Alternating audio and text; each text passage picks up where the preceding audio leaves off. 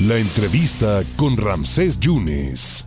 Oiga, pues ha ganado la libertad de expresión. Le agradezco muchísimo a, alguien que yo respeto y admiro muchísimo. Lo leo los miércoles en Reforma, más de 50 años escribiendo. Doctor, internacionalista, un defensor, un promotor de los derechos humanos. Ahorita está en España.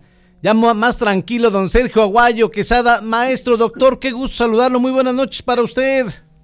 Igualmente, Ramsés, y me hace sentir así, este, eh, que me hace que me ruborice, como te decía antes. No, hombre, maestro, doctor, estamos, bueno, los que nos dedicamos a esto, estamos muy aliviados, muy contentos porque ha triunfado la, la libertad de expresión. A usted lo persiguió un aparato de Estado, el de Coahuila, el exgobernador Moreira por daño moral, le querían quitar 10 millones de pesos, embargar sus bienes, por escribir cosas fundamentadas, cosas sólidas. Yo creo que tuvo que ver con lo de los sets allá en Coahuila, ¿no? Quizá eso sea esta situación de hace 11 años, lo que pasó en, Allende y, hace seis, seis años este litigio contra el daño moral al exgobernador Moreira. Don Sergio, ¿cómo se siente usted? Bien, ya unos... Mañana se cumple una semana del fallo de la primera sala de la Suprema Corte. Unánime, ¿verdad? Con un proyecto de Margarita Ríos Farhat. Me siento más tranquilo, mucho más tranquilo, digiriendo, eh, ponderando lo que pasó y, y dándome cuenta, hoy participaba en un evento en el Colegio de México a, la distancia, por supuesto, eh, sobre desaparecidos y, y comentaba, no me refería a mi caso, pero qué difícil es obtener la verdad del aparato de Estado y la lección que, bueno, la lección ya lo sabía, pero el, litigio con Humberto Moreira, en mi opinión, tiene como principal razón el intento por frenar la, la comprensión de las terribles violaciones a los derechos humanos que hubo en Coahuila. Sí. Yo no me metí a estudiar corrupción, eso son otros otros eh, este, especialistas, pero en, el tema de derechos humanos aquello fue una eh, un horror lo que pude constatar. Pudimos, porque un equipo. Y entonces, pues, eh, les comentaba como tareas pendientes y hacia futuro es uno que las Fuerzas Armadas abran, abran sus archivos lo ha prometido el presidente Andrés Manuel López Obrador en varias ocasiones, porque sus archivos, y no, no estoy pensando en que sean ellos los perpetradores, en algunos casos sí, pero no, no en todos, sino que tienen una gran cantidad de información porque son archivos tan ricos como los que debe tener la Iglesia Católica que recoge de sus uh, diócesis, de parroquias, iglesias, una cantidad de información primaria que ayudaría a entender lo que sucedió. Y una segunda tarea que todavía no nos permiten es entrevistar a los perpetradores, a los asesinos que ejecutaron o desaparecieron a personas.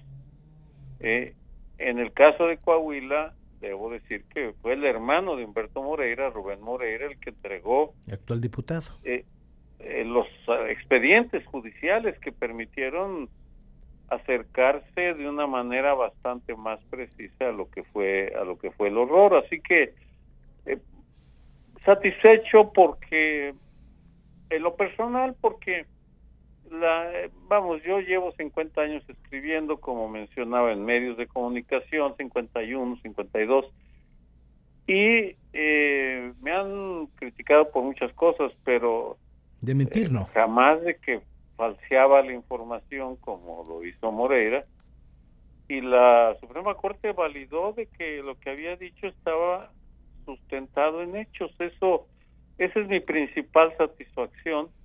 Y luego, pues sí, librarme del pago de esa cantidad enorme de dinero, eh, por supuesto, pero también el haber podido, pese a la demanda, haber hecho la, investigación en Coahuila y haber sacado varios libros, documentales, en fin, explicando lo que sucedió allá. Pero ojo, don Sergio, porque una cosa es mandar la investigación con documentos, con la con los pelos en la borra en la mano, como dicen aquí en mi pueblo, y no lo y no implicó usted al exgobernador. Nunca dijo el exgobernador, no, usted habló de que sí había una intromisión y un control de los Zetas, pero jamás habló usted de complicidades y eso fue lo que detonó el asunto. Bueno, porque no encontré la evidencia, solo encontré evidencia de que funcionarios de segundo y tercer nivel del gobierno de Humberto Moreira sí, tenían lazos con los Z, con, con, con, los criminales, vamos. Pero no encontré ningún documento que lo incriminara a él y eso también lo dije, no, no, no hay, yo no encontré la evidencia. Si lo hubiera encontrado, lo hubiera publicado. Sí, sí, Sí, sí, no, no, lo conozco, lo conozco, don Sergio. Es inapelable ya esta decisión, le tendrán que reponer sus 400 mil pesos de, de, de, fianza, y, tendrá que pagar todos los gastos del juicio el exgobernador Moreira, ¿no? Eh, sí, aunque eh, aún, no, aún no nos entrega la primera sala el engrose, que es eh, el expediente engordado, es decir, que le añaden lo que discutieron ahí en la primera sala o las sugerencias que hicieron, pero ya es un hecho, es definitivo, tiene que, yo no tengo que pagar, lo que dije estaba sustentado, por tanto, el que va a tener que desembolsar los gastos, el mínimo el 8% de los 10 millones, de los cuales 650 mil van a al abogado que me defendió pro bono, eh, que se gastó más que eso en el tiempo, y 150 mil van a ser para cubrir parte de los gastos que yo tuve. Perfecto. Y luego los la Suprema Corte decidirá eh, las costas del juicio, a cuánto ascenderán o cómo las vamos a estimar, si yo voy a presentar un número de horas aproximado que le dediqué y poner un una cuota o a lo mejor no, pero eh, por lo pronto va a tener que pagar, eso ya es indudable, va a repelar, va a eh, hacer todo lo que pueda porque ah, cómo le metió dinero a los a sus abogados. Sí, claro. Eh, a mí me llamaba la atención la cantidad de recursos legales que suponen recursos financieros, porque un abogado cobra y cobra por todo lo que hace, entonces, eh, pues ahí sí engordó las cuentas bancarias de sus abogados. Eso sí. Eh, don Sergio, ¿qué prefiere usted, un fiscal amigo o un fiscal enemigo?